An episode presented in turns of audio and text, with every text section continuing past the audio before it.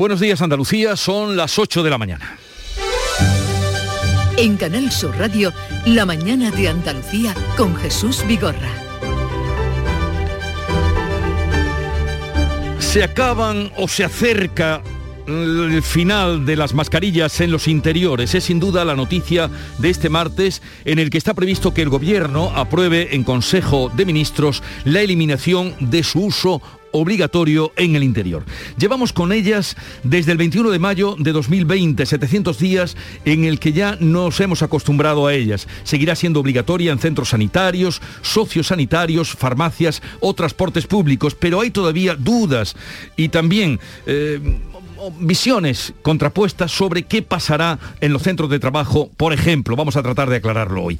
En Andalucía, el Consejo de Gobierno se reúne en Málaga y hay expectación ante la posibilidad de que el presidente Juanma Moreno haga pública la fecha de las elecciones. Imposible ya, por tiempo, que sean el 12 de junio. Veremos si es el 19 o el 26 o ya después del verano. Desde la oposición piden que se defina cuanto antes la fecha de los comicios andaluces. Fuera de nuestras fronteras, pendientes estábamos de la batalla de Donbass Joe Biden hablará hoy por videoconferencia con los países aliados de la OTAN para discutir cómo hacer que Rusia rinda cuentas por los crímenes en Ucrania. El Consejo de Seguridad de las Naciones Unidas se reúne una vez más para hablar de la guerra. Enseguida desarrollamos estos y otros asuntos que conforman la actualidad de hoy. Pero antes, el tiempo. La mañana de Andalucía. Social Energy. La revolución solar ha llegado a Andalucía para ofrecerte la información del tiempo. Hoy martes esperamos intervalos nubosos en Andalucía sin descartar chubascos en el interior que serán más probables e intensos en el tercio norte de la comunidad y en las sierras a partir de la tarde cuando pueden ir ocasionalmente acompañados de tormentas. Brumas matinales en la mitad occidental sin descartar nieblas, el viento de componente oeste aumentando a fuerte en el litoral mediterráneo y también en el estrecho con rachas muy fuertes en la costa almeriense y descenso de las temperaturas que se va a notar sobre todo en las máximas del interior occidental.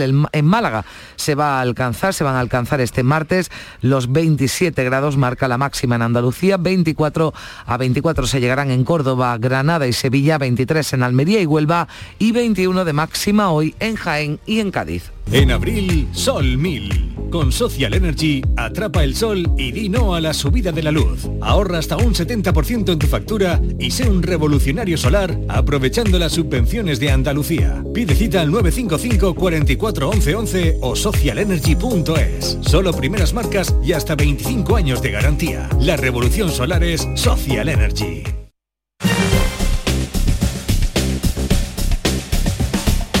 Vamos a conocer ahora el estado de las carreteras andaluzas. Conectamos con la DGT. Nos informa Alfonso Martínez. Buenos días. Buenos días. Hasta ahora en la red de carreteras de Andalucía hay tráfico lento en Córdoba, en la 4, en el Arcángel en dirección Madrid. También complicaciones en Málaga, en la 7, en la Cala del Moral al igual que en el Rincón de la Victoria, en ambos tramos en sentido Cádiz y tengan especial cuidado en, Sevilla, en la A49 de entrada a la capital hispalense, en la 49 en Camas. También hay dificultades en la A376 de entrada en Dos Hermanas y en la ronda S30 en varios tramos, entre ellos en el puente del Centenario en ambos sentidos. 17 millones de euros. 17 millones de euros. Vale, tu hija se ha partido de risa cuando le has pedido que en su boda usase tu vestido de novia. Pero calma, son 17 millones de euros. Extra Día de la Madre de la ONCE. El 1 de mayo, 17 millones de euros. Extra Día de la Madre de la ONCE. Compensa y mucho. A todos los que jugáis a la ONCE, bien jugado. Juega responsablemente y solo si eres mayor de edad.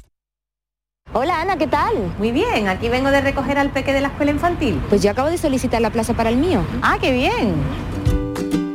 En Andalucía te ofrecemos una educación de confianza, una formación de calidad para avanzar en la igualdad de oportunidades y poder conciliar. Del 1 de abril al 3 de mayo solicita plaza en las escuelas y centros infantiles públicos o adheridos al programa de ayudas de la Consejería de Educación y Deporte. Infórmate en www.juntadeandalucía.es barra educación. Junta de Andalucía. La mañana de Andalucía con Jesús Bigorra. Noticias. Vamos a contarles la actualidad de este día que pasa por cómo este martes será el último día en el que estemos obligados a usar mascarillas en interiores, con excepciones que vamos a conocer hoy con detalle, mientras los expertos insisten en que la medida es precipitada. Carmen Rodríguez Garzón. El Consejo de Ministros va a aprobar este martes el decreto que elimina el uso obligatorio de las mascarillas en espacios cerrados, aunque, como decías, queda por concretar en qué lugares tendremos que seguir llevando boca y nariz tapadas. En Andalucía la Junta aconseja usarla cuando no se pueda mantener la distancia de seguridad de metro y medio. La viceconsejera de Salud, Catalina García, recuerda que no podremos quitárnosla cuando estemos en hospitales o cuando viajemos en transporte público. Nosotros creemos que esa retirada debe ser de manera paulatina. Eh, viendo también cómo evolucionan esas nuevas variantes que ahora eh, se están estudiando en Reino Unido y creemos que debe ser palatino para ver cómo se comporta la incidencia y cómo se comporta especialmente la hospitalización, que es lo que nos preocupa. En la calle hay todavía muchas dudas sobre dónde hay que seguir usando las mascarillas y también disparidad de opiniones entre los ciudadanos. Dice que a criterio de cada uno. Creo que es fuera de, lo, lo que son las tiendas en la vía pública, pero en los hospitales hay que mantenerla. Creo que puede estar en todos los sitios cerrados en mascarilla, menos en los hospitales. Eh, obligatoria en los interiores y en la calle ya pues libre.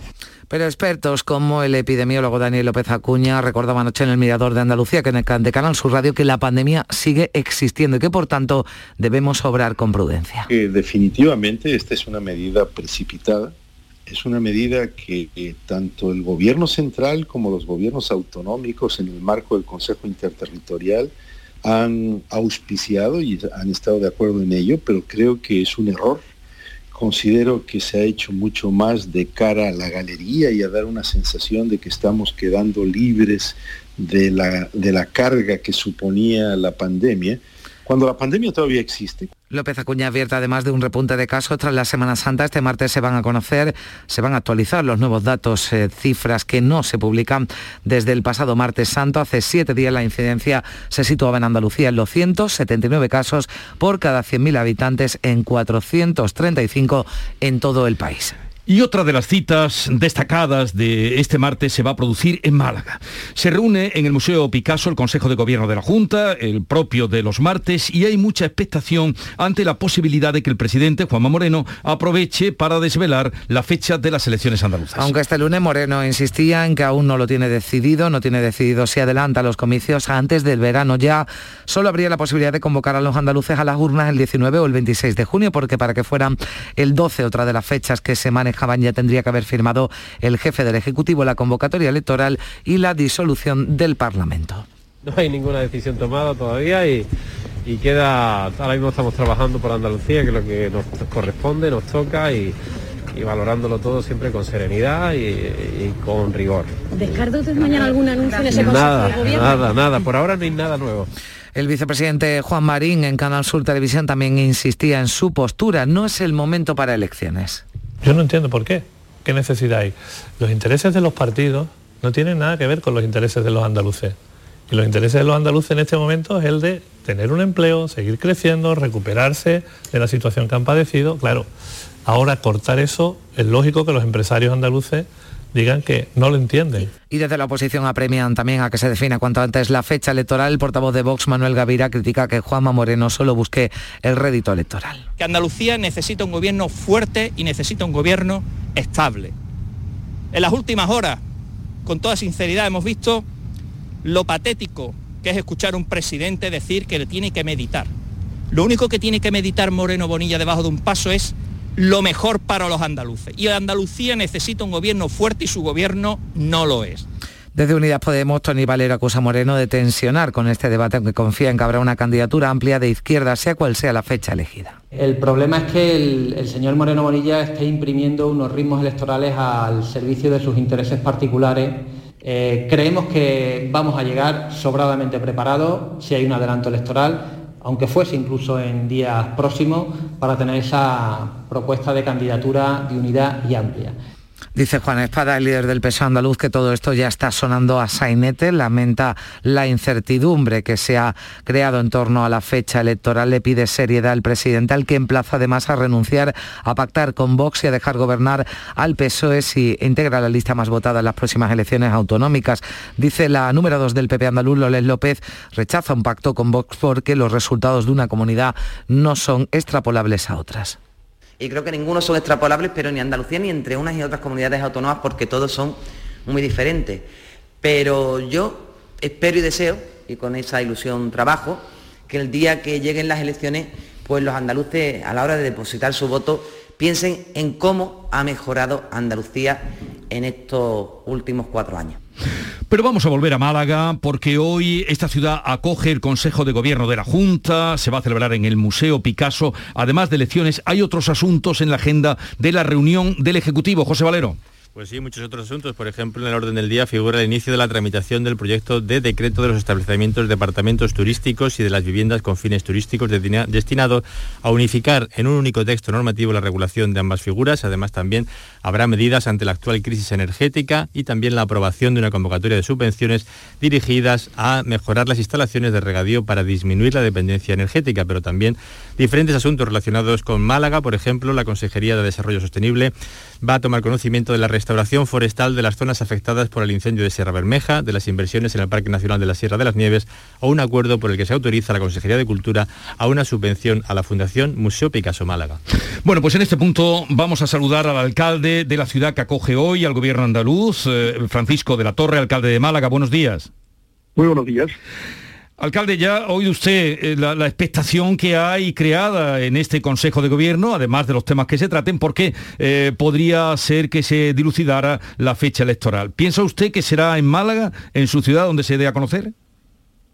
Yo no recuerdo que los consejos de gobierno, eh, digamos, aprueben estas cuestiones. Una decisión del presidente que la puede tomar el día que estime oportuno en relación a algo que me parece básico, que es tener eh, tiempos, y se adelanta, será por esas razones, y se adelanta respecto a su fecha de los cuatro años, para tener tiempo de elaborar un presupuesto para el año 23, ¿no?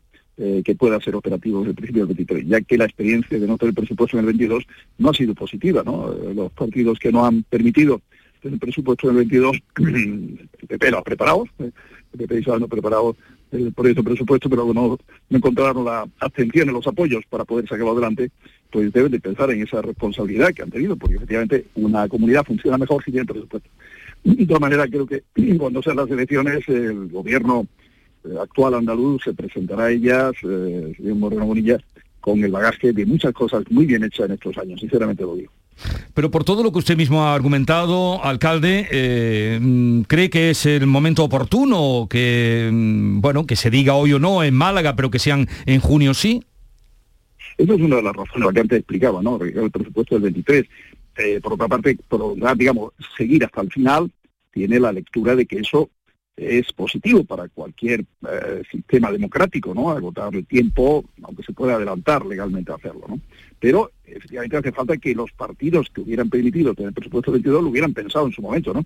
Es evidente que no permitirlo estaban creando las condiciones para que quizás se pudieran adelantar. Eso dependerá de esa decisión que donde el presidente, estoy seguro, considerará lo que sea mejor para la región, con este análisis que acabo de hacer, pero con cualquier otra consideración complementaria que yo no tengo todos los datos, ¿no? Sobre eh, de qué manera se puede servir mejor a Andalucía. Bueno, pues veremos qué pasa hoy eh, tras el Consejo de Gobierno, que no es donde se decide, como usted bien decía, lo que vaya a pasar o cuándo se vayan a marcar las elecciones, pero sí se espera que en esa comparecencia pudiera surgir.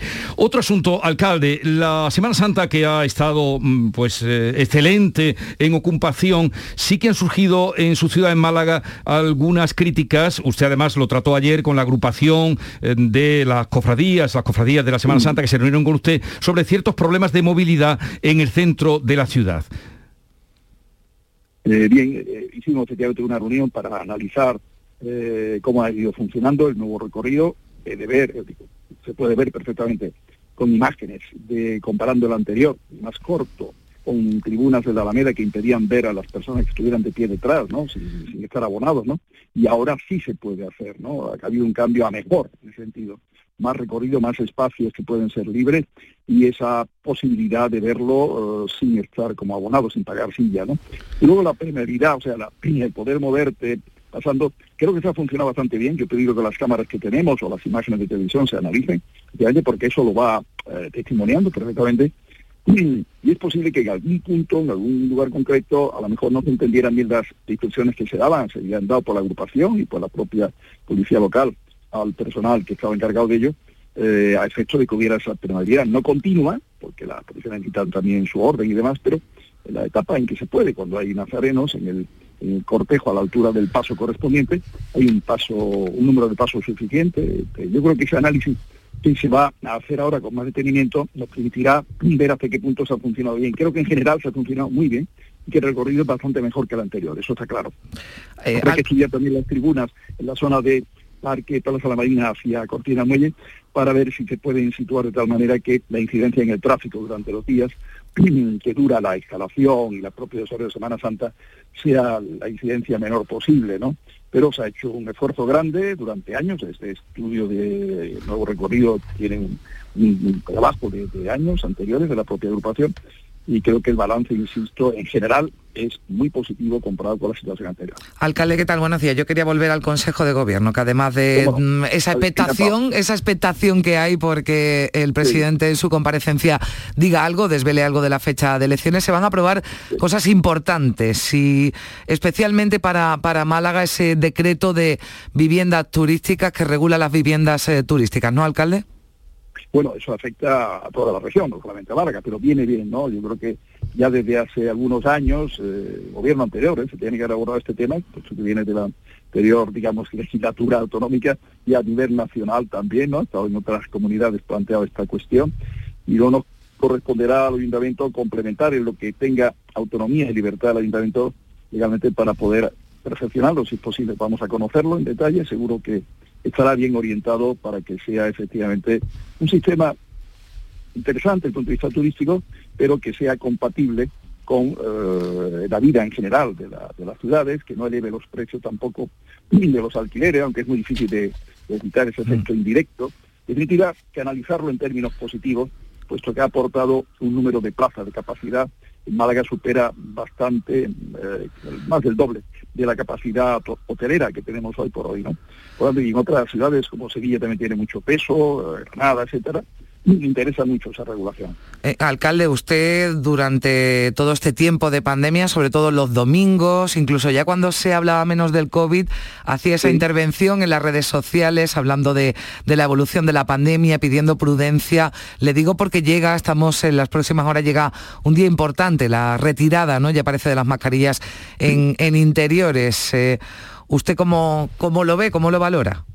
Mm, bien, yo creo que mm, a cada eh, cada momento corresponde a una situación que definir. Eh, parece que la autonomía andaluza, desde la Consejería de Salud, se hablaba de más prudencia, de seguir recomendando en interior también el uso de mascarilla. Eh, definitiva, hay espacios de transporte público, centros sanitarios, residencias de mayores, donde va a seguir siendo obligatoria, me parece correcto, ¿no? Luego queda un poco al criterio también de cada cual, ¿no? De, en cuanto al tema de trabajo, pues las instancias de cada empresa, de, la cercanía o no del personal, eh, el grado de ventilación de los espacios, hay que procurar que siempre sea el máximo. Son situaciones ya más particulares, ¿no? Pero yo siempre la prudencia, eh, en relación a los números que siguen estable y con ligero crecimiento en contagio, ligerísimo, ¿no? No así en hospitalizaciones, que han ido bajando, ¿no? Eh, pues creo que la prudencia debe acompañarnos todavía durante un tiempo, viendo cómo van los datos. Mi planteamiento de dar una información semanal es justamente informar de cómo va la ciudad, eh, y, de acuerdo con los datos, tanto en contagio como hospitalizaciones, sacar alguna conclusión práctica que sea operativa, ¿no? Bien, pues eh, alcalde de Málaga, por cierto, una ciudad, hoy el Consejo de Gobierno, donde parece que todo ocurre en Málaga, como escribía Javier Cercas este domingo en el país, Málaga, eh, la ciudad del buen rollo, alcalde. Y además hablaba muy bien de usted. Un artículo muy, muy simpático de, Javier Cercas, más ha estado como jurado del Festival de de cine en español y eso me ha permitido conocer más a fondo la ciudad, conocer más a fondo la oferta cultural de la ciudad y ha hecho una valoración que, que he de agradecer, ¿no? Cuando hace con esos términos de, eh, amabilidad y objetividad y de cierta pasión hacia Málaga. No, porque... Queda también un camino largo por recorrer, eso es, es evidente, ¿no? Mm. Eh, un espacio para que la ciudad siga mejorando y creciendo y contribuyendo al desarrollo de, Andalucía y, y, de España. ¿no? Respecto a que todo ocurre en Málaga, este Consejo eh, por cierto, el gobierno viene a suplir eh, la ausencia durante mucho tiempo de consejos de gobierno que antes no rotaban. Este gobierno, una de sus virtudes que ha estado muy presente en la geografía andaluza. Yo creo que son 13 o 14 reuniones fuera de Sevilla las que se han hecho. Eso me parece muy, muy pedagógico, muy, interesante de hacer, porque proyecta, eh, da, imagen de, gobierno regional atento a todo. Antes no pasaba, sinceramente. Yo remontándome a la historia, me parece que fue el año 2009 eh, el último y casi único consejo que yo recuerde que tuvo lugar eh, años anteriores en, Málaga, ¿no? Desde el año 2009. El presidente, Chávez, que fue el que lo trajo ya en los últimos días de, su gobierno, cuando luego lo dejó, dimitió y, pasó a presidir eh, el presidente Guiñar. ¿no? Yo, yo creo que esta presencia territorial que pasa en, ha pasado en, en todas las provincias andaluzas, y yo eh, estamos presentes, pues me parece que ha sido un acierto, uno de los muchos aciertos del gobierno andaluz actual. Bueno, pues eh, Francisco Latorre, alcalde de Málaga, muchísimas gracias por atendernos, un saludo y que tenga un buen día. Un placer, un saludo muy cordial a todos, buen día para todos. 8, 21 minutos de la mañana. La mañana de Andalucía. Pipas Reyes son las pipas de siempre. Ahora encontrarás tus pipas Reyes más grandes, con más aroma, con más sabor y más duraderas. Tradición e innovación para traerte tus mejores pipas Reyes. Las del paquete rojo, tus pipas de siempre. Chano, ¿nos disfrazamos de factura de la luz para asustar al personal? ¡Tequilla! Con Hogar Solar ahorras tanto que eso ya no da yuyu. ¿Hogar Solar? Claro, no como mi cuñado Alfonso que riega todos los días una lámpara creyendo que le va a crecer una planta fotovoltaica. Hogar Solar, la luz que te ayuda a ahorrar. Ahora mismito voy a ponerme yo la plaquita. Un corazón fuerte es capaz de mover el mundo. Por eso queremos reconocer con el distintivo Corazón Andaluz a todos los productos, personas y empresas que ponen a Andalucía en marcha. Cuando veas un distintivo Corazón Andaluz, sabrás que ahí hay excelencia y que se consigue desde Andalucía con amor. Donde late Andalucía, Corazón Andaluz. Junta de Andalucía.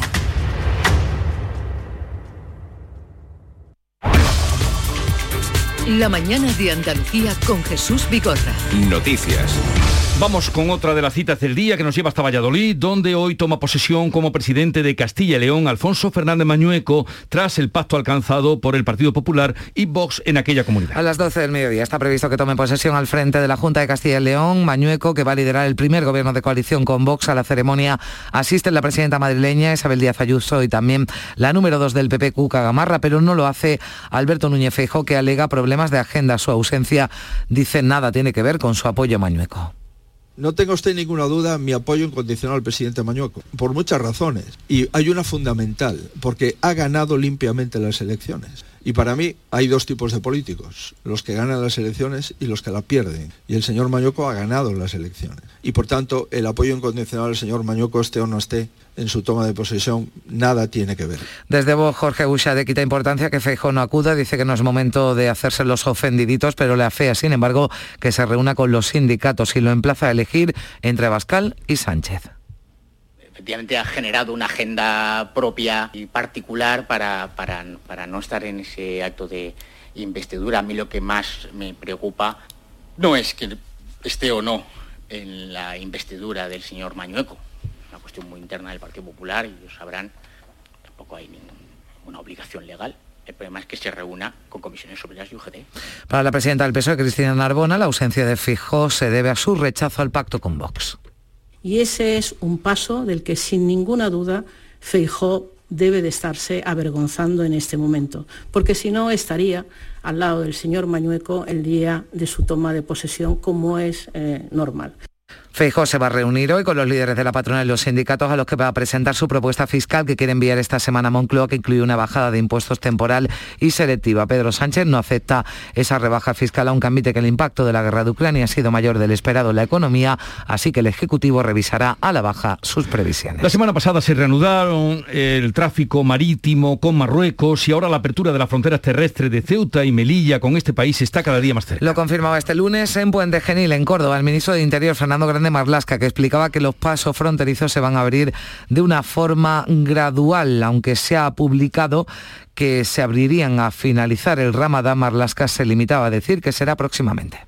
Hay el equipo conjunto trabajando hispano-marroquí y próximamente se aperturarán de una forma gradual, como ya dijo el propio presidente del gobierno y las autoridades marroquíes, y estamos trabajando de una forma seria, continuada y próximamente se aperturarán de esa forma gradual. Mientras Argelia advierte de que España tendrá que dar aclaraciones previas y francas ante el regreso de su embajadora a Madrid, la confianza bilateral asegurada a Argel está gravemente dañada tras el apoyo del gobierno español al plan de autonomía para el Sáhara de Marruecos, un cambio que consideran sorprendente. Y en la guerra de Ucrania la situación se complica especialmente en las regiones del este del país. El presidente Zelensky dice que Rusia ya ha intensificado los bombardeos. Rusia ha iniciado la ofensiva final para hacerse con la región del Donbass, así lo confirmaba Zelensky esta noche el presidente ucraniano. Ahora podemos afirmar que las tropas rusas han comenzado la batalla por el Donbass, para la que se han preparado durante mucho tiempo. No importa cuántas tropas rusas sean, lucharemos, nos defenderemos. Es el sonido de los bombardeos en Mariupol. Se centran esos bombardeos ahora en el último reducto que resiste aún una fábrica de acero donde se han refugiado cientos de civiles. Rusia además muestra músculo. Putin se jacta, se jactaba en las últimas horas de la que las sanciones están haciendo más daño a quienes las imponen que a ellos.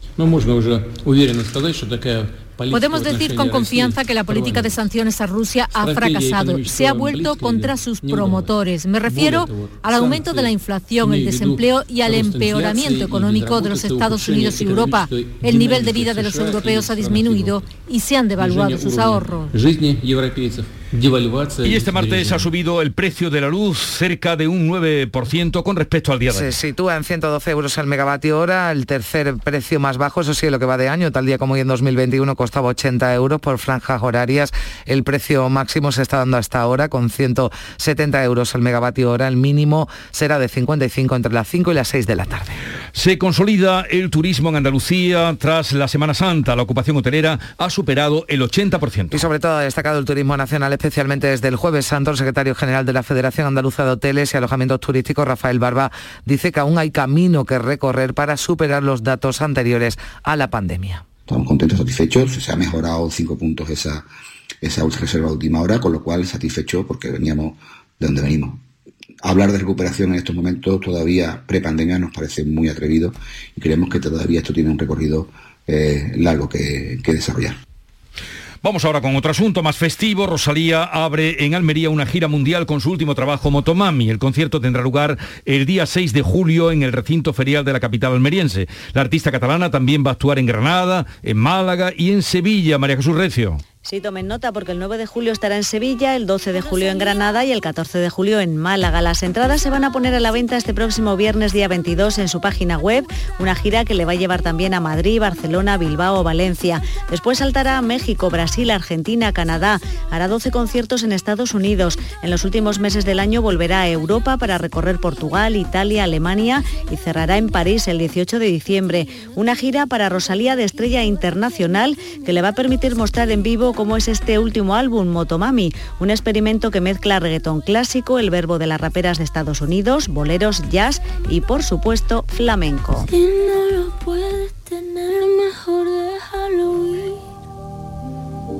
Qué pena cuando quieres algo, pero Dios tiene otros planes para ti. La gira internacional de Rosalía que comienza por Almería. Y en deportes, el Cádiz dio la sorpresa anoche en el Camp Nou al ganar al Barcelona 0-1 y Canal Sur Radio así lo contaba. Se acabó, se, acabó, se acabó, se acabó, se acabó, se acabó.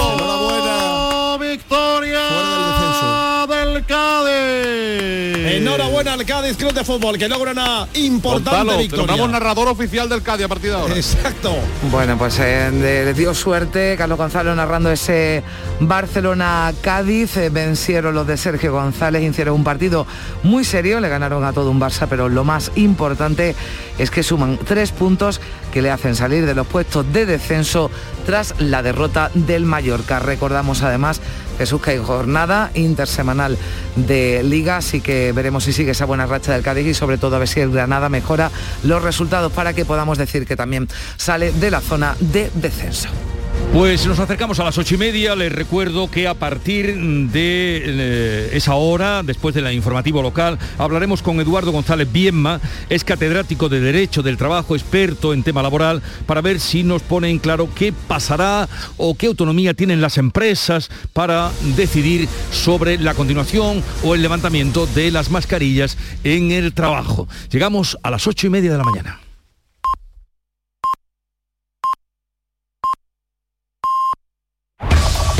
En la mañana de Andalucía de Canal Sur Radio, las noticias de Sevilla. Con Pilar González. Hola, buenos días. Hay nueve kilómetros de retenciones en el puente Reina Sofía, sentido Huelva. En la entrada a la ciudad, tres kilómetros por la A49, uno por el patrocinio, uno también por la autovía de Coria y por la de Mairena, y dos en el nudo de la Gota de Leche, sentido Ronda Urbana Norte, donde el tráfico es intenso en sentido San Lázaro. También es intenso en la entrada a la ciudad por el Alamillo, Avenida de Andalucía, Avenida de la Paz, Avenida Juan Pablo II y Torneo sentido Barqueta. Hoy tenemos el cielo despejado, salvo algunas nubes bajas. Esa nubosidad aumentará por la tarde e incluso puede caer algún chubasco en la sierra. El viento del oeste más fuerte por la tarde. Las temperaturas bajan algo. La máxima prevista 22 grados en Lebrija y Morón, 24 en Sevilla y 25 en Écija. A esta hora tenemos 12 grados en la capital. Automóviles Berrocar, más de mil coches de todas las marcas y modelos. La mejor garantía del mercado, inmejorable financiación, sin sorpresas de última hora y con total transparencia para que la compra de tu nuevo coche sea una decisión inteligente. 50 concesionarios Berrocar y más de 700 talleres concertados en territorio nacional. Entrega a domicilio totalmente gratis.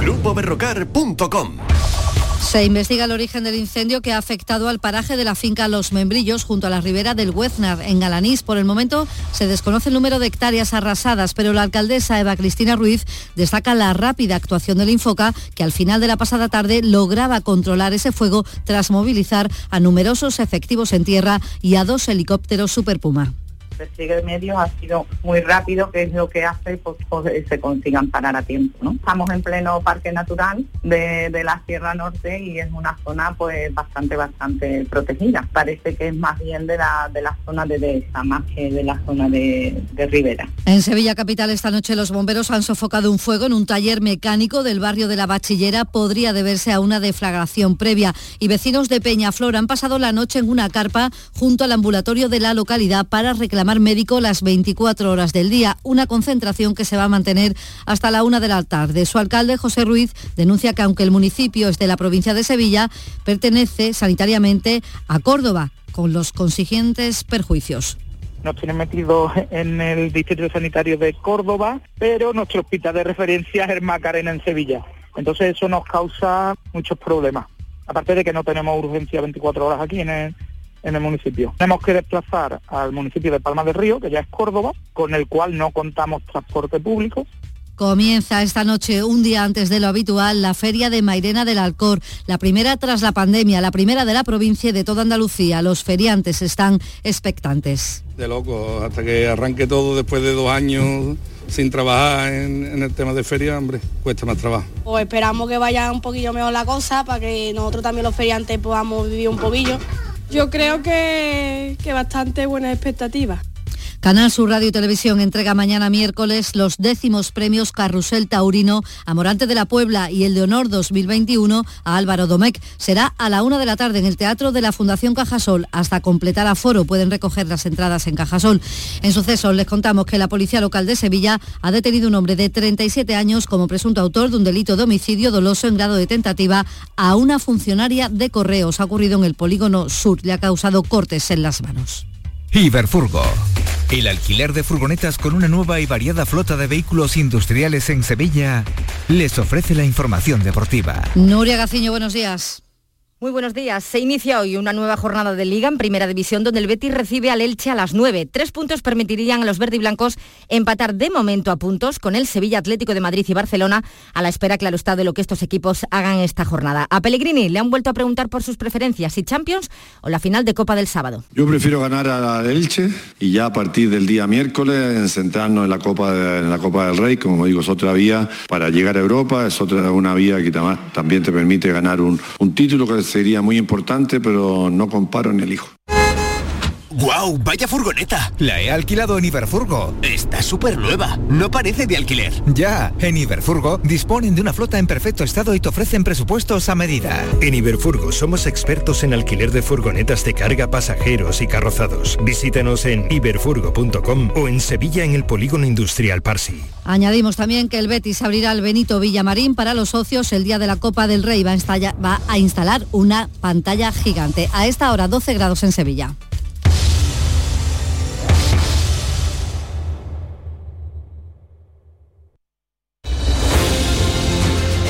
8.35 minutos de la mañana, esto es la mañana de Andalucía en Canal Sur Radio. En un momento abriremos tertulia de actualidad con María Ríos, Paloma Cervilla y Pepe Landi.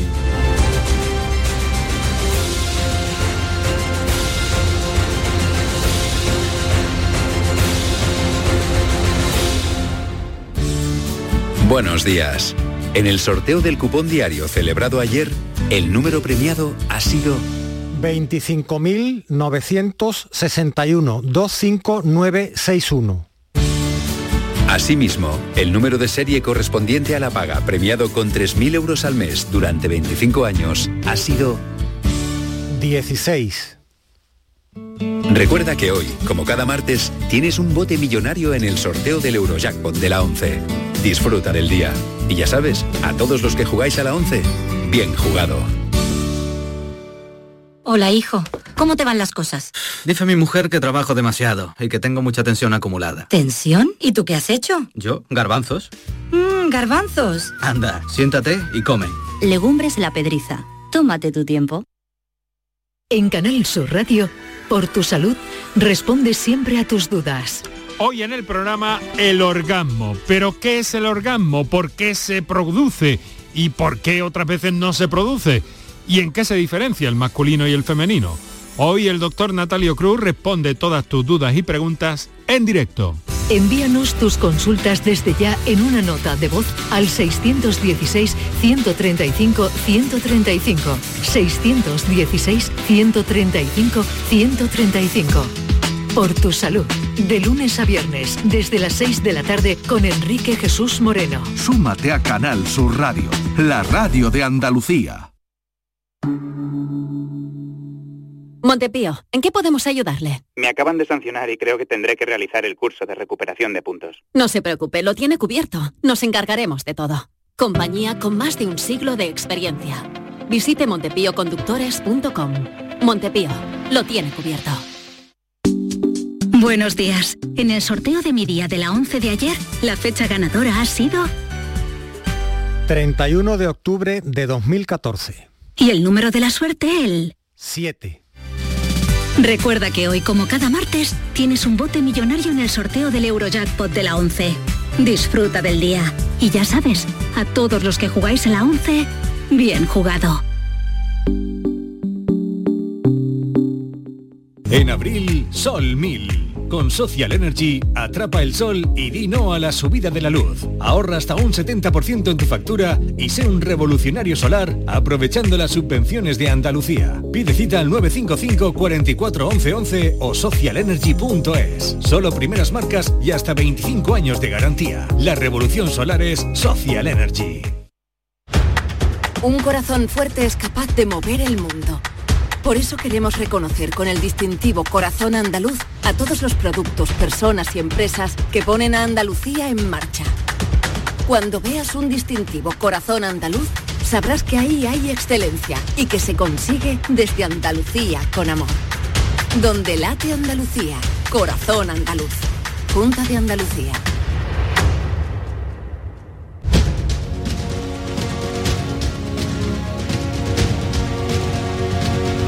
En Canal Sur Radio, La mañana de Andalucía con Jesús Vigorra.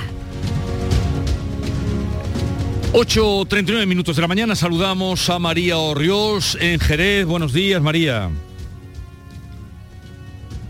Está ahí, enseguida podremos saludarla y hablar con ella. Vamos a Cádiz, Pepe Landi, buenos días. Hola, muy buenos días, ¿qué tal? Eh, bien, bien, y, y por ahí muy contentos, ¿no? Bueno, muy felices. Bueno, bueno, qué, Enhorabuena. Qué, mar, qué martes tan, tan luminoso, tan azul y amarillo. Ah, se ha levantado. La verdad es que sí, histórico, histórico y muy divertido, sí. Eh, enhorabuena, estamos refiriéndonos, como todo el mundo sabe, porque lo venimos contando toda la mañana, por esa victoria del de, Cádiz 0-1 en, en, el campo del Barça, ¿no? En el Nou Camp, nada menos, la primera vez en la historia del, La primera vez en la historia. En la historia del, del Cádiz que gana en el, en el Camp Nou. Sí. Entonces se acabaron ya los problemas del Cádiz, ¿no? Bueno, por esta semana hasta el jueves sí, que vuelve a jugar con el Atleti de Bilbao, pero bueno, da un salto, un saltito importante en la clasificación, hacía muchísima falta y claro, lo, lo inesperado siempre resulta mucho más agradable. Claro, lo inesperado. Eh, seguro que se alegra María Ríos también en Jerez. María, buenos días. Ahora sí, buenos días. Claro que me alegro por ese Cádiz. Qué bien, hombre, es que ganara uno de los grandes también, eso, vamos, no tiene precio, ¿no? Sí, sí. Alegría doble. Y además le viene muy bien, siendo ya, eh, pues, eh, rep las repercusiones en Andalucía al Sevilla y al Betis, le viene muy bien, que están ahí en la competición también eh, por la Champions. Bueno, saludamos a Paloma Cervilla en Madrid. Paloma, buenos días. Hola, buenos días, ¿qué tal Jesús? Aquí estoy después de unas semanitas en Andalucía, que he estado estupendamente y aquí estoy otra vez ya en la batalla, sí. en la batalla política, que tenemos muchos frentes abiertos. Sí, muchos frentes, muchos frentes, todo está por descubrir. Eh, por ejemplo, ¿será hoy el día será eh, este martes tras el Consejo de Gobierno. Está anunciada la comparecencia del presidente de la Junta de Andalucía, Juanma Moreno, en Málaga, nada menos que en el Museo Picasso. Eh, ¿Será eh, hoy el día en el que anunciará la fecha de las elecciones andaluzas? ¿Qué pensáis? Será, será. será, será, yo, ¿qué será? Yo, yo, me apunto sin que sirva de precedente, espero no, no repetirlo muchas veces más. le doy la razón a hoy a, Juan Marín, al vicepresidente, cuando mm, ya eh, se queja de, un, cierto un cierto cansancio, ya un cierto, también creo que ha dicho Espadas que, que, le parecía un sainete. Bueno, no deja de ser una ironía que, que ningún partido político, cualquier partido político, se queje de, de, que la convocatoria obedece a intereses electorales, como si algún partido político en algún lugar del mundo, en algún momento de la historia, hubiera tenido otros intereses que no fueran electorales, como si fueran los primeros, estos dirigentes de, del PP. Pero aún así, un poco de cansancio. Yo agradecería que, que, ya hoy se despejara la, la, incógnita, que al final se ha quedado reducida simplemente a elegir entre, entre dos domingos de junio, porque ya parece in, inamovible, indiscutible que va, que va a ser en junio, y pasemos ya al siguiente estado, porque entre unas cosas y otras son, no sé si unos seis, ocho meses dándole vueltas al adelanto de las elecciones, desde eh, recordamos todo aquel eh, la filtración del audio de Marín, luego ya hubo mm, rumores y muchísimos comentarios y muchísimas horas de, de, de, radio y páginas y, palabras sobre la posibilidad de que fuera en, en marzo, en abril, ahora bueno, mmm, ya está bien. Estaría bien que pasásemos a, otro estado, pero bueno, no sé si esto responde simplemente a un a una sensación particular o, o la comparte mucha más gente. Yo, yo, igual que tú le das, Pepe, la razón a Juan Marín, yo se la quiero dar a, a, lo que dijo ayer nuestro compañero Kiko Chirino, que esto es un rollazo ya. sí, sí, sí. Lo dijo ayer y es que yo decía, es que cuántos meses llevamos... También es verdad que yo creo que los periodistas alimentamos esto, ¿no?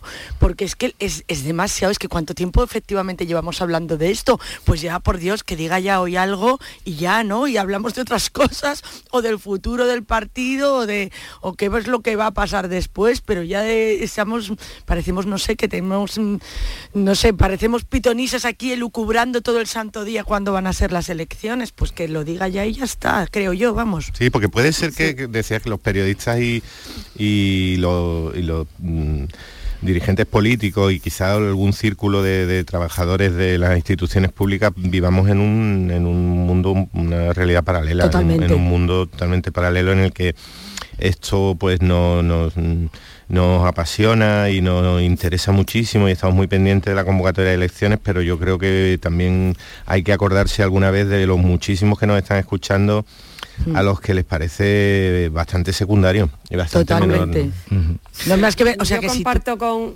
Sí, sí, adelante Paloma, que te toca, que Sí, no sí. te deja. Sí, sí, no, que no me dejan, que no me dejan, que no me dejan hablar.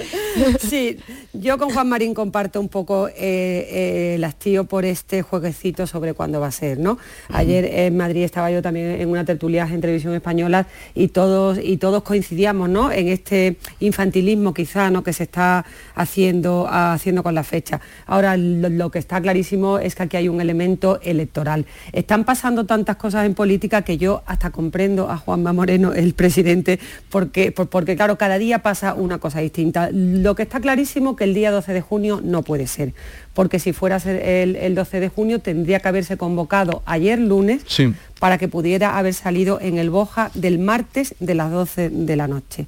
Con lo cual el, el 12 de julio no va a poder ser, de junio, perdón, y nos quedan dos fechas, el 19 y el 26. Yo desconozco totalmente y además que no voy a hacer ningún comentario sobre cuándo el presidente va a convocar las elecciones, porque sinceramente no lo sé. Y yo quinielas hace mucho tiempo que no hago, ni de ministro, ni de fecha de elecciones, absolutamente nada. Ahora, Sí me indicaron en la Junta de Andalucía la semana pasada un elemento que podría ser determinante para la convocatoria y es las elecciones en Francia de este fin de semana, que parece que nos coge eh, lejísimo, ¿no? Pero las eh, elecciones en Francia son muy importantes porque si Le Pen, yo estoy convencida que Le Pen no va a ganar las primarias, estoy convencida, fíjate, voy a hacer una quiniela incluso, ¿no? Pero el efecto Le Pen sí sería importante para Vox sí sería importante para que vos recibiera un respaldo de una gran potencia europea y a ver eso cómo se trasladaría a España. Entonces yo creo que ese es un elemento que cuando me lo comentaron a mí me parecía un poco estratosférico porque nos movemos todos en nuestras cosas locales ahora mismo, ¿no? Y entonces digo, pues realmente sí, porque las elecciones en Andalucía están pendientes de lo que Vox pueda o no, sa- o no sacar, porque de ahí depende la mayoría de Juanma Moreno para, para gobernar solo o con Vox. Con lo cual yo creo que es un elemento determinante. Lo que va a decir o no hoy Juanma Moreno, yo personalmente lo desconozco. Hmm. No, lo desconocemos todos, pero, pero eh, tú eh, introduces esa, mm, en fin, esa posibilidad de esperar a ver qué pasa o cómo se refuerza vos, pero claro, mm, ya eh, la presión es mucha. Sí, la sí. Semana Santa ha sido un goteo, ha sido un paso de calvario casi por donde, por donde iba preguntándole el tema de las elecciones, sabiendo ya que van a ser en junio, o con toda probabilidad que van a ser en junio. Claro, es que mm, cabría preguntarse también mm, qué cambia entre el 19 y el y el 26, 26. incluso incluso siendo un poco quizás ya mm, un poco más simplista y, y más exagerado, pero qué, cam- qué cambiaría respecto al, al otoño, al principio del otoño con un mes eh, inhábil No, ahí sí ya- como, como es Sí, hombre. agosto. Ahí sí cambian ya las cosas con Ahí el sí verano por cambia, medio, ¿no? Pero estamos hablando de eh, respecto a las expectativas electorales de, de cada uno de los, de los contendientes. Decía Paloma, es verdad que hay hay claves locales y claves regionales y también hay claves como internacionales o mm, mm, transversales que, son un poco ese mm, calibrar ese avance de- de- del populismo de, de ultraderecha o no de ultraderecha si- simplemente eh, populismo que, puede tener un, efecto de contagio un reflejo pero más allá de, esas circunstancias mm, las expectativas ele- electorales por ejemplo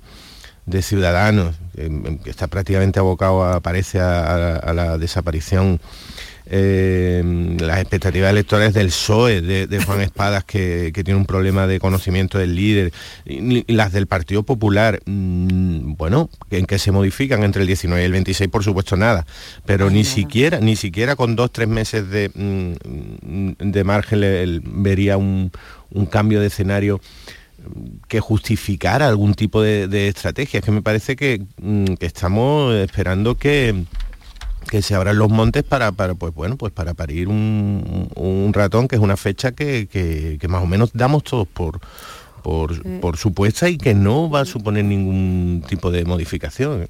Una cosa, Pepe, te quería comentar simplemente. Cuando has dicho tú que no hay diferencia entre celebrarlas en junio, julio o septiembre, yo personalmente creo que hay una fecha fundamental, el empleo. En junio, julio, la gente en Andalucía trabaja. En septiembre los contratos vinculados al turismo y al servicios desaparecen. Y es un elemento muy importante porque ayer Pedro Sánchez ya admitió que va a haber una caída en las previsiones de crecimiento. La economía va a ir peor, la economía va a ir peor. Y aunque en Andalucía Juanma Moreno tiene un cartel importante y las encuestas marcan una tendencia que podría conseguir un, un resultado positivo, el empleo es muy importante para las perspectivas económicas, cómo la gente percibe su futuro en la economía, sus bolsillos, cómo le va a ir su vida. Y ahora en junio, julio hay empleo y hay muchos contratos. En septiembre todos esos contratos se derrumban. Entonces la situación yo creo que es un poco más complicada. Sí, pues, pues dándote mucho la razón, porque es cierto que, esa sensación general de, de, avance o retroceso puede influir mucho en, en la orientación del voto, en el, incluso en la, en la abstención, también es verdad que, que se plantea por primera vez en mucho tiempo una temporada turística que en Andalucía, en provincias como Málaga, Cádiz, Huelva, eh, de una importancia económica tremenda, una, temporada turística que después del precedente de la Semana Santa pues, hmm. podría ser muy positiva. O sea que ese, esa influencia podría ser tanto algo más negativa como algo más positiva. Por eso digo que, bueno, no es que no modifique nada tres meses, claro que modifique en política mm, pueden pasar en tres meses muchas cosas. pueden pasar muchas cosas, pero luego visto con cierta perspectiva, tres meses con, eh, insisto, con uno inhábil, tres, cuatro meses. Pero bueno, simplemente lo decía por, el hecho de que si, si tres meses no me parece mucho cambio, del 19 al 26 ya ni hablamos. pero ahí, Pepe, lo de otoño parece que eso está ya más que descartado. Y hoy hay también la lectura que hacía Kiko, decía que no le parecía eh, probable que fuera de eh, el, símbolo del poder, que es el Palacio de San Telmo, pues se proclamase en Málaga, en otro sitio magnífico, como muy distinto, como el Museo Picasso. En fin, quedamos a la espera de lo que eh, ocurra hoy después del Consejo de Gobierno y de esa comparecencia que indudablemente mm, está con toda la, la expectación convocada. Ya veremos qué pasa. No podemos cambiarlo, como decía Paloma, no podemos hacer nada más que esperar y especular. ¿no? Y que lo diga ya eso para no, para, que no sigamos escribiendo crónicas para, no seguir hablando, para hablar de otras cosas. No y también como decía el otro día algunos compañeros que han venido por aquí por la tertulia diciendo para organizarnos el verano para fundamental Jesús fundamental. Para organizarnos el verano a ver otra otro asunto que hoy está. Luego vamos a hablar a partir de las 9 con un experto catedrático de derecho del trabajo como es González Bienma eh, sobre qué va a pasar porque hay un despiste general a espera de lo que hoy también salga del Consejo de Ministros eh, sobre qué hacer en los lugares de trabajo con respecto a el levantamiento de las mascarillas, el fin de la mascarilla, qué va a pasar a partir de mañana, ¿Qué vais a hacer vosotros a partir de mañana? Yo quitármela, desde luego. Ha salido del alma, María, yo quitármela. Soy muy sincera, pero si vamos a ver, de verdad, es que también, lo hemos hablado también muchas veces, o sea, vas por la calle sin la mascarilla, entras al bar, te la pones, pero ya te acercas a la barra y ya te la estás quitando, o sea, te la has puesto dos segundos, porque eso de ponértela entre sorbo y sorbo, yo hace ya mucho tiempo que no lo veo, ¿eh? O sea, ya cuando estando no, eso... Mm. Hace mucho tiempo que no lo veo. Hombre, yo creo, o sea, yo tengo claro que hay sitios cuando voy por la calle que me la voy a quitar, cuando entre en, un gran centro comercial sí que me la voy a poner. Si, entro en, si entro en, la frutería de, mi barrio y no, y, no hay gente, no me la voy a poner. Yo creo que ya solamente hay que aplicar el sentido común. Yo, por ejemplo, en el periódico, que estoy en una esquina del periódico, ahora que estamos menos gente y estoy solita con mi mesa, no me la voy a poner. Cuando el lunes llegue el otro turno que se ha ido de vacaciones y tenga en la mesa de al lado a alguien, quizás sí que me la voy a poner. Yo creo que simplemente el sentido común, Jesús. El sentido común, aplicar el sentido común en cada momento. O sea, esto Pepe, tú que eres ya también pues con algunos años más, creo, ¿eh? eh ¿Te acuerdas de aquella canción del sombrero me lo quito y me lo pongo? Pues esto va a ser. Estoy cerca de mm, bastante cerca de la edad de, en la que ya recomiendan seguir usándola. O sea, ya directamente en la que dice, bueno, que se la quite Un todo el mundo menos... un menos- chaval, Pepe, un chaval. Aquella canción, de- de- creo que era los brincos, el sombrero me lo eh, quito y me lo pongo. Oye, eh, ¿tú qué vas a hacer, Pepe? Yo la voy a seguir usando, yo me, me apunto un poco al sector de, de Paloma, la voy a seguir usando bastante. La voy a seguir usando bastante en, pues, en, en lugares muy concurridos, cuando en el centro de trabajo vea que hay mucha gente, me parece que, que se va a incorporar que se debe incorporar como un hábito de prevención y de salud pues, individual, efectivamente, regido por el sentido común y regido por la voluntad de cada cual y respetando mucho a los que la usen y a los que no. Yo, mm, respecto al cambio de hoy, mm, veo do- dos situaciones. Una es la, mm, la reglamentación, la obligatoriedad que debe quedar bastante clara y no está nada clara en centros de trabajo, en comercio, en trabajos de cara al público, por ejemplo, en un trabajador em, de cara al público que quiera llevarla por prevención y en su em- eh, negocio, en su empresa, le recomienden que no, por una cuestión de, imagen o de, no sé, de amabilidad hacia, hacia los clientes. Al contrario, igual alguien que, que, no la quiera llevar y se, y se la impongan. Esa reglamentación en los centros de trabajo me gustaría que quedara muy clara, igual que va a quedar bastante clara en los transportes públicos y en los centros sanitarios. Pero luego está la individual, la que estábamos hablando la individual, que bueno, lo que espero es que que hayamos aprendido un poco y no- que no nos señalemos unos a otros, que el que la quiera llevar... A mí eso es lo que me da miedo. El que la quiera llevar, que la lleve porque no sabemos qué circunstancias de salud o simplemente porque esa persona tiene un cierto claro. temor o una cierta prevención y, y- y- y no señalar a nadie, no mirar a nadie como el el cenizo, el triste que nos recuerda aquella época tan mala que vivimos, aquellos 700 días ho- horribles. No, no, no, pues que se incorpore como un hábito, como ojalá, por ejemplo, haya retrocedido el hábito de saludar con dos besos, que me parecía que a muchísima gente no le gustaba, por cierto. Y, y lo vivía con eh, lo vivía en silencio. Y, y que ahora pues se vaya a incorporar como como, como el lavado de manos y como y que todo lo en, en esa parte individual a- que, que aprendamos muchísimo más a respetarnos y a no mm, tener en cuenta si otro la lleva o, o no obligar a nadie a que la lleve cuando está en una situación en la que no corresponde ¿no? en, en esa reglamentación O sea, sí, ¿quién iba a hablar? No, yo, yo iba a decir que efectivamente estoy muy de acuerdo también con una cosa que estás diciendo, Pepe, y es que yo creo que no está clara lo de... O sea, no, ahí sí que tengo mis dudas de dejarlo en las manos de las empresas.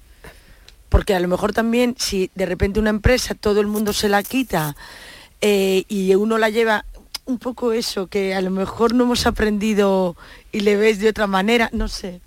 No sé si me, me explico, como el, el- el no que- criticar, el no... No, pero que la mascarilla se va a quedar ya en nuestra vida cotidiana. eh, esto mm, yo creo que va a ser así, o sea, eh, quien la quiera utilizar, lo que estáis comentando vosotros, que la utilice eh, sin ningún reparo a que le puedan decir eh, esto del cenizo, el, Eso es. el- Hombre, yo- el ex- eh, exceso de celo, el que no se quiere morir, como nadie se quiere morir, pero eso por una parte. Y por otra, la libertad, siempre que, que lo permitan las condiciones, ¿no? A ver qué pasa. Hombre, yo creo que el, el respeto es lo, es lo que comentaba antes Pepe, es un factor importantísimo, pero yo creo que hay algo que sí ha venido para quedarse, creo yo. ¿eh? El tema de abrazarse y besarse tanto. Yo soy de esas que me molesta mucho que me estén tocando todo el tiempo. y entonces yo siempre decía, tanto beso y tanto abrazo no puede traer nada bueno, no puede traer nada bueno. Yo creo que en eso sí que la gente está mucho más prudente que, que con la mascarilla, el acercarse tanto, el, el tocarse tanto, que yo creo que eso sí que ha venido para quedarse y comparto con Jesús que la mascarilla ha venido para quedarse y sobre todo entre gente de más edad que no es Pepe la tuya y la mía, que estamos en la edad media, en la edad media. No, eh, eh, el exceso de abrazos eh, o de besos y los postres compartidos. mm, Me estaba acordando yo La también de ensaladilla, la ensaladilla de- de- la ensaladilla y los postres, ¿qué decía? Sí, la- Nuestra compañera. Pero, pero luego lo hacemos, ¿no? Y O sea, también ya que entonces- estamos en, en el terreno de un poco de, de- de- de- de intentar echarle humor a la cosa, mm, no despreciemos el valor de la mascarilla combinado con las gafas de sol, la gorra y los auriculares. O sea, para, ir- para los que somos un poquito ciesetes, eso de, de ir por la calle así, la mascarilla ayuda mucho, ¿eh? ayuda mucho, ayuda mucho, quita, quita más de un saludo indeseado. Para el camuflaje. Efectivamente. No, si ahora le vamos a ver, ahora le vamos a ver virtudes, solo vamos a verle virtudes a la mascarilla. Con lo que la hemos protestado. ¿no? Pero Sí, sí. Adelante, tenemos No. todavía un minuto. que nada, que, se- que ya sí se empieza a notar cierto cambio pues en eso, ¿no? En, en- joder, ¿no, ¿no habéis compartido en esta Semana Santa una ración? Pues mira, yo hay una cosa que me molesta muchísimo, como me encanta el dulce, que me toquen el postre. Y entonces estoy encantada, porque está nadie bien. te lo toca, porque nadie te lo toca. No, no, eh, el postre compartido. eh, No me gusta nada que- eso, Jesús. que a mí tampoco. y a Rosana menos, que fue la que introdujo A Rosana aquí menos, eh, eh, los postres compartidos. Pero- y, y ya no se me olvida cada vez que no un postre no, cada uno lo suyo. Que Cada hagan- uno lo que suyo, una vámonos ración de cielo, buenísimo. Que aquí en. Andalucía, ¿cómo se come? O sea, quiero decir, la manera de comer, no me estoy refiriendo sino a la manera de comer, que es pedir las tapas y estar todo el mundo metiendo el tenedor en la tapa de al lado. ¿No? Pues Sí, hemos- sí, sí, no, no, eso- Sacamos esa conclusión. Postre individual Pero tapas compartidas. Pocos ¿eh? besos y, Y mascarilla algunas veces. y pocos besos. Ya hemos avanzado como Y sociedad. ahora aquí. veremos Resumen, si resumen. podemos avanzar algo en el puesto de trabajo que se va a hacer en las empresas de trabajo. Seguimos como María Orriols, Paloma Cervilla y Pepe Landi y así llegamos a las 9 de la mañana.